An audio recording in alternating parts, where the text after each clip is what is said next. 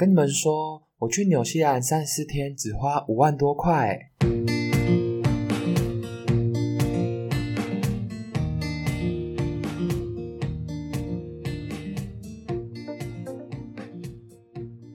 Hello，大家好，我是诺。相信大家前面听到我说我去纽西兰三四天只花五万多块，一定觉得我在唬烂。所以呢，接下来我将会一一的为大家分析，我到底为什么只花五万多块就可以在纽西兰住三十四天。首先呢，我去纽西兰，我呢是采用打工换宿的方式。打工换宿顾名思义，就是你每天工作大概两三个小时的时间，去换取免费的住宿。那剩的时间，你就可以去做你自己想做的事情。当初为什么我会想要采用这个方式去纽西兰呢？因为我那时候高中刚毕业，想要去国外常住一阵子，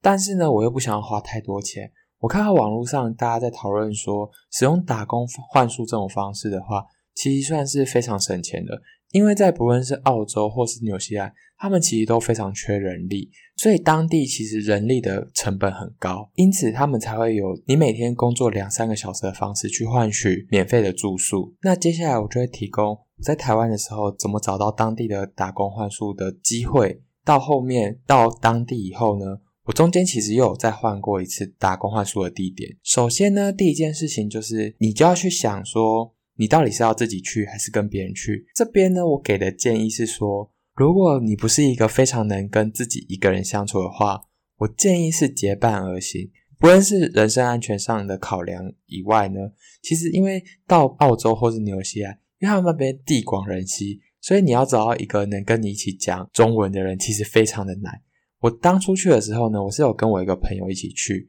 那除了我们两个以外呢，没有任何人会跟你讲中文。你能跟别人沟通语言就只有英文，但如果你是想要去当地练英文的话，你也可以自己一个人去。确定好你要自己去或跟别人去以后呢，你就要开始找你要在哪里打工换宿。我那时候呢是想说，我要先有打工换宿的机会，以后呢我再去订机票。所以呢，我是先广投我的履历。我那时候有投澳洲跟纽西兰，因为我觉得这两个国家都相对起来都比较 chill。所以呢，我就投这两个地方。但这里给大家一个建议是，如果呢你是不会自驾，你是想要依靠大众工具的话，那我比较建议大家呢可以找 room service 的工作机会，因为呢这些工作机会相对的都在比较市区的地方。这样子，如果你要去搭一些 bus 的话，那你相对起来会比较方便。然后呢，目前市面上比较有名的打工换宿的网站呢，是一个叫做 Helps H E L P X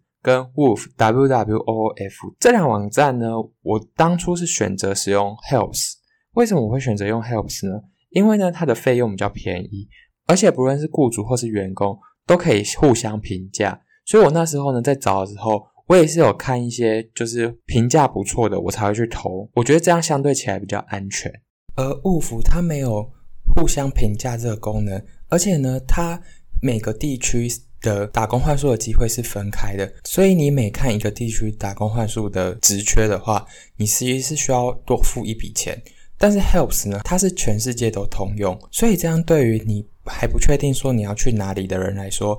，Helps 其实相对友善很多。哦，对了，在台湾就开始找职缺的话，其实还有个好处是，你可以直接寄信给。当地的雇主，这样对于那些英文比较没有那么流利，或是跟外国人讲话有点恐惧的人来说，其实相对起来会比较容易。我记得我那时候大概找了大概两三个礼拜吧，才有人回我信。而且其实回信的时候呢，他们也会问你说你打算在这边待多久之类的。其实有些雇主他们也会要求说，你至少要在某个地方待至少两三个礼拜，或是更久的时间。你就要依这个作为考量，去想说这个适不适合你。反正后来我们就在纽西兰的 Hammer Spring 找到了一份客房服务的工作，所以呢，我们那时候就定了到基督城的机票。那我们订这个机票呢，因为呢，它要转两次机，要先飞到香港，再飞到澳洲，最后才到纽西兰。而且我们大概提早一个多月就订了，所以这个机票呢，大概也才一万多块，来回哦，来回只要一万多块。但中间转机的时间你就要等很久。我们那时候在香港先停了一天，就早上到了以后，晚上才飞飞机。所以我那时候呢，其实是早上的时候到香港以后，我是有先入境去吃东西，玩一天以后，我才出境飞去澳洲。然后后来到纽西兰以后呢，我我们就先在基督城玩两天左右。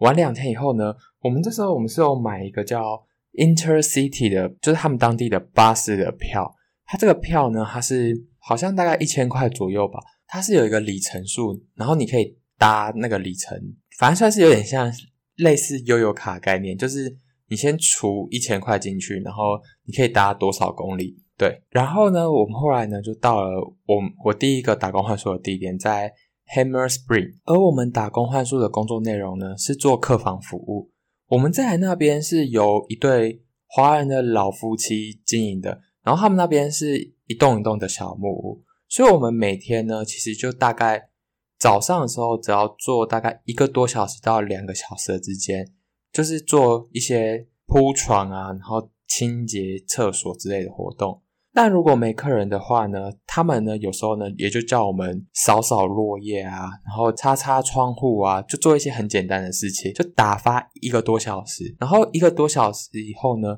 就没事了嘛，没事以后，后面都是我们自己的时间。我们那时候在那边做打工换宿的时候，刚好还有一对德国的情侣，他们也在那边做打工换宿，人手上其实算是蛮充裕的。然后工作完以后呢，后面呢，因为 Hammer Spring 那边呢，刚好是一个算是度假村的概念，所以他们那边有很多各式各样的步道在山里。我们那时候每天工作完以后呢，我们就会去走不同的步道。纽西兰的景色，我我跟你们说，真的超美的。他们不管是哪里哦，随便一个湖，那个真的都漂亮到不行。而且那时候我们去的时候，大概六月多，那时候就是刚好有点秋冬的时候，那个树都是红色的，然后看起来超漂亮的。但是呢，我那时候住在那里的时候呢，因为我们那时候才刚满十八岁，所以我们其实还没有考到汽车驾照。所以我们那时候在台湾的时候呢，我们并没有考虑到说，其实 Hammer Spring 那里只是一个度假村，我们能到的范围其实非常的有限。所以我们大概在那边大概待了两三天以后呢，我就开始想说，是不是应该要开始找下一间打工换宿的地点？因为我们要去一个多月嘛。我那时候就想说，我想要再换到另外一个地方，因为我们第一个打工换宿的地点，它其实是完全没有限制说你要在这里待多久。然后呢，这时候呢，因为我们已经到当地了嘛，然后我们有办当地的手机号码，所以呢，我们到当地以后呢，我们就开始用打电话的方式去询问说。是不是哪里有打工换宿的机会？但是呢，刚刚有讲到说七月在那边当地其实是冬天嘛，他们那边冬天呢，其实职缺上其实会相对的少一点，因为他们国家其实是以农业为主嘛，所以呢，其实夏天的话可能会有更多一些农场的机会，但冬天的话，通常呢就是只有一些客房服务居多。结果呢，后来呢，就是因为我们打了大概。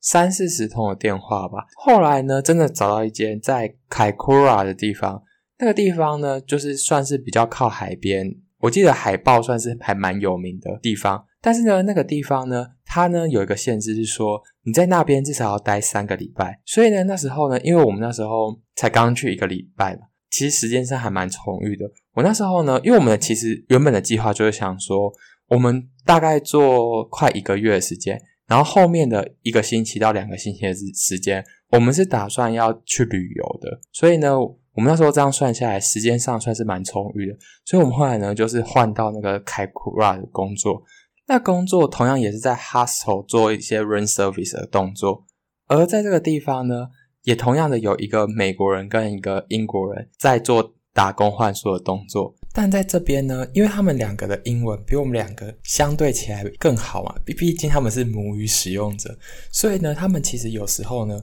他们的被分配到工作不一定是客房清洁，他们有时候呢是负责顾柜台，就是接待来的客人。那工作比起客房清洁来说轻松更多，他就整天只要坐在那里等电话来就好了。所以呢，语言好的话，其实还是有一定的优势的。这个地方呢，很有趣的地方是，他们的老板跟老板娘都非常热情，而且他那边就打造成有点像是说，大家平常都要在外面公共空间互相聊天啊，然后唱歌啊，做各式各样的事情。而且老板娘也非常热情，她常常会烤饼干给大家吃，或做菜给大家吃。而且那时候呢，我记得每个礼拜的礼拜五的晚上吧，就是会举办一个算是一个免费的餐会的感觉，就是会邀请来住的旅客们一起，就是大家各自准备各自擅长的料理，然后大家一起吃。所以那时候呢，就会跟蛮多不同的国家人交流。而我本人其实是一个小当家来着，所以呢，我随便端出一道他们所谓的 Asian food，然后他们就直接露出一个赞不绝的“哦，so good” 的表情。所以我算是有做到一点国民外交了。如果大家好奇我用哪道料理征服外国人的胃的话，在底下留言，我再拍影片放在 YouTube 跟大家分享好了。后来呢，我们跟那个美国人跟英国人。混很熟以后呢，我们那时候还一起去酒吧，然后参加一些，比如说。Chris Night 啊之类的。然后凯库拉这个位置呢，它呢相对的更便利，所以呢，我们平常呢做完一个多快两个小时的，就是客房清洁以后呢，后面的时间呢，我们通常就有蛮多的活动可以做的。我那时候呢最常做的事情呢，就是因为那边有一个海豹的观景区，我那时候呢就会从我住的地方。走到那个海豹观景区，因为那边海豹真的多到不行，所以我那时候呢就会跟他们玩啊，干嘛的。然后呢，那边刚好就是我记得有一个很大一圈的环形步道吧，是可以绕过一个山，然后走下来大概一个多小时吧。然后那边呢，因为靠海，景色也非常的漂亮。我那时候没事就会去走，而且我觉得那边的人真的都非常的友善。你走在路上，然后遇到别人的话，他们可能会跟你打招呼，然后你停下来休息，他们也刚好停下来休息，他们就会跟你聊天之类的。对，然后呢，我们那时候呢，其实还参加了很多不同的活动，像是因为那边就靠海嘛，所以呢，我们那时候还有去参加出海钓龙虾跟钓鱼的活动，还有去玩一个叫做开雅克的，好像中文叫做皮艇吧，就是一个人的。